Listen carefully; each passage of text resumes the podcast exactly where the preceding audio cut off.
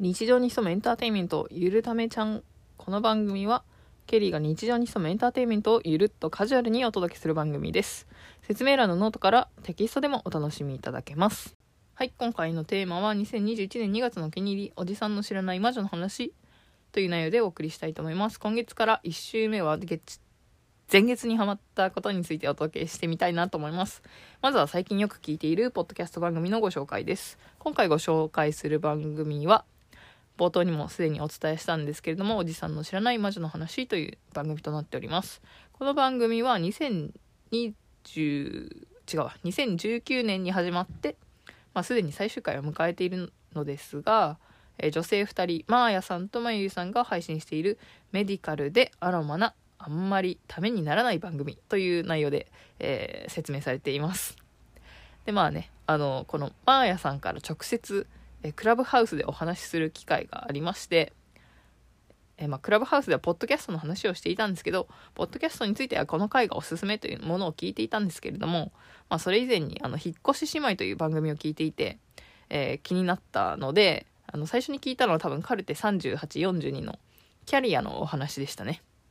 で、まあ、その後にちょうど健康診断があったので、健康診断の回を聞いてみました。そしてなんとなくね、あの、自律神経の話が人気だったっていう話をなんかちらっと思い出したので、えー、まあ最終回近辺のお話から聞いてみました。結局ね、その最終回の、あの、おすすめしてもらった回は、あの、最後に、ほぼ、ほぼ、めちゃくちゃ最後に聞きました。あの、多分、7、8割はもう聞いたと思うんですけど、かなり後半に聞きましたね。まあ、それほど、あの、他の回が面白かったっていうような、あの、解釈で はい、なっております。で何が面白かったっていうと、まあ、最近気になるサプリとか精油があったので、まあ、その回も、えー、聞くことが多かったですね。あとアーユルベーダもねあのやったことがあったのであの資料を探していたんですけれどもちょっとどっか行っちゃいましたね。でまああの最近なんだどこまで行ったっけな。えー、まあ聞いてるうちに「まゆゆチャレンジ」というコーナーで声優を解説しているコーナーがありまして、まあ、ネロリーという香りが気になっております。オレンジのねフローラル系の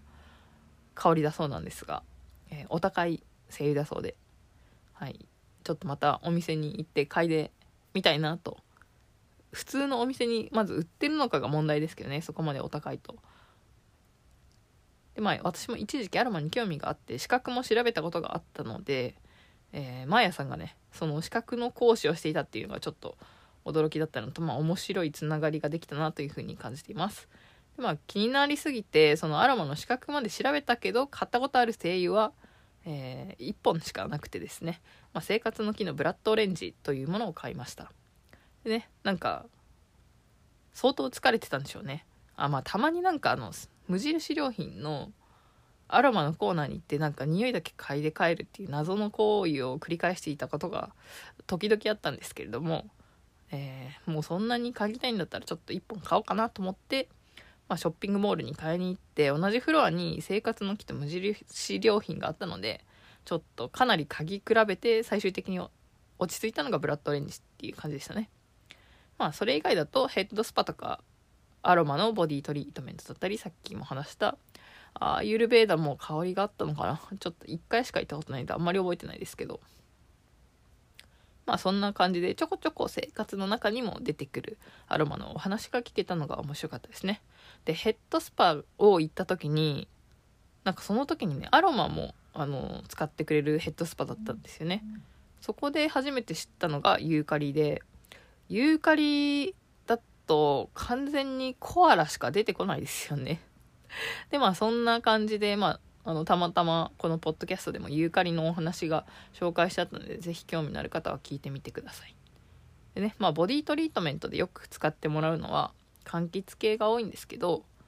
えっ、ー、とそのその中でもね最後にあじゃあ最後に最後に、えー、ブラックペッパーとかも足しときますねって言われて足されたことがあるんですけど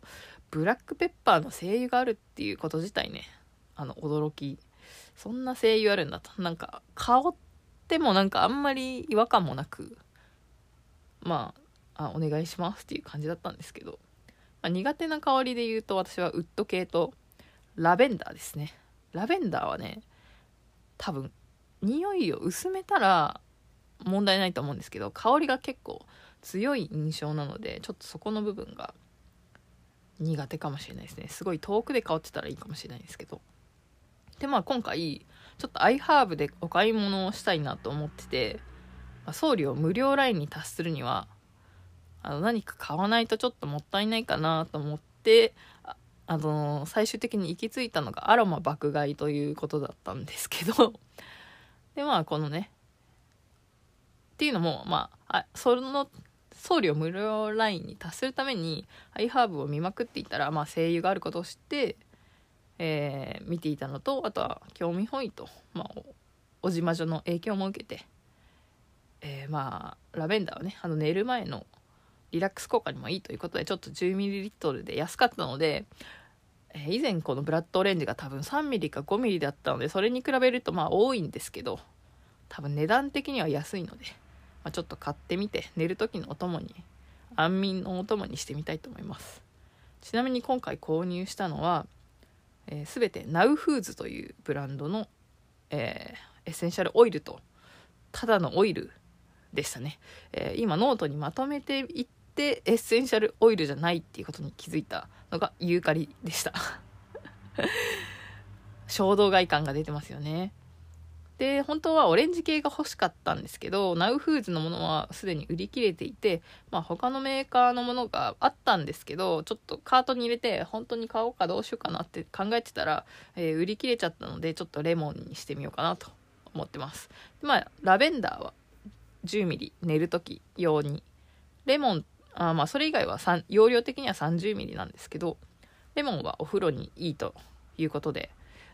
えー、柑橘系でもお風呂に入れていいもの悪いものがあるらしいのでそこはよく確認していただいたらいいかなと思います。でユーカリがねこのよく見たらエッセンシャルオイルじゃなかったりとかあとはこれが一番冒険なんですけどローズアブソリュート、えー、検索したらねアブソリュートって書いてあるところもあるので多分それと一緒かなとは思うんですけどえー、ローズのねオイルは結構高いと聞いたことがあったのでまあ実質高いんですけどちょっと冒険的に香りも嗅いでないのに、えー、まあ買ってみました。ゼラニウムはかあの香りはなんとなくわかるんですけどあんまり顔っていうほどにはなかったんですけどまあちょっとラインナップ的に選ぶラインナップあの選択肢が他のやつはねもっと香りが分かんなかったので一旦ゼラニウムを購入してみました。はい。もう送料無料にするための衝動買いですね。なのでもうどちらかいい香りだったらいいなというふうに思ってます。でね使い方として以前は仕事中に自作のアロマストーンに垂らして使っていたんですけれどもあの自分でねあのアロマストーンキットみたいなの買って石膏に水を入れて混ぜて型にはめて固めたものを使っていたんですけどもしかしたら引っ越しのタイミングで捨てちゃったかもしれなくてですね。もうないかもしれないんですけどちょっと一回探してみようかなという感じなんですけど多分ブラッドオレンジのが染みついちゃってるのでこういうなんかいろんな香りを嗅ぎたい時はどういう使い方が一番いいのかな。なんか100均でそのアロマの棒みたいななんかスパゲティみたいなスティックみたいなやつあるじゃないですか。ああいうのもちょっと気になってるんですけどね。どういう使い方がいいのかっていうのをまたちょっと試してみたいですね。でそういう原液をそのまま使うとすぐ揮発してなくなっちゃうのでちょっとなんか希釈水で薄めてなんか瓶瓶とかに入れてその棒をねぶっ刺しとけば長持ちするのかな？どうなんでしょう？そういう使い方がいいのか分かんないですけど。まああのな蒸気で出るアルマディフューザーっていうのかな。ああいうのもあるんですけどちょっと掃除がめんどくさいかったり置き場に困ったり電源確保とかなんかいろいろめんどくさいのでそういう機材はあんまり増やしたくないかなというふうには思っています。はい。でねまあお風呂に垂らして使うのが一番楽だしいいかなというふうに思ってます。でまあ精油じゃないんですけど、えー、発火油発火油は、えこのアロマより早くから使ってましてまあなんか宇多田ヒカルのコンサートスタッフの方が音響バンドスタッフだったかな？の方が、まあ、北海道に行った時にこのハッカー油の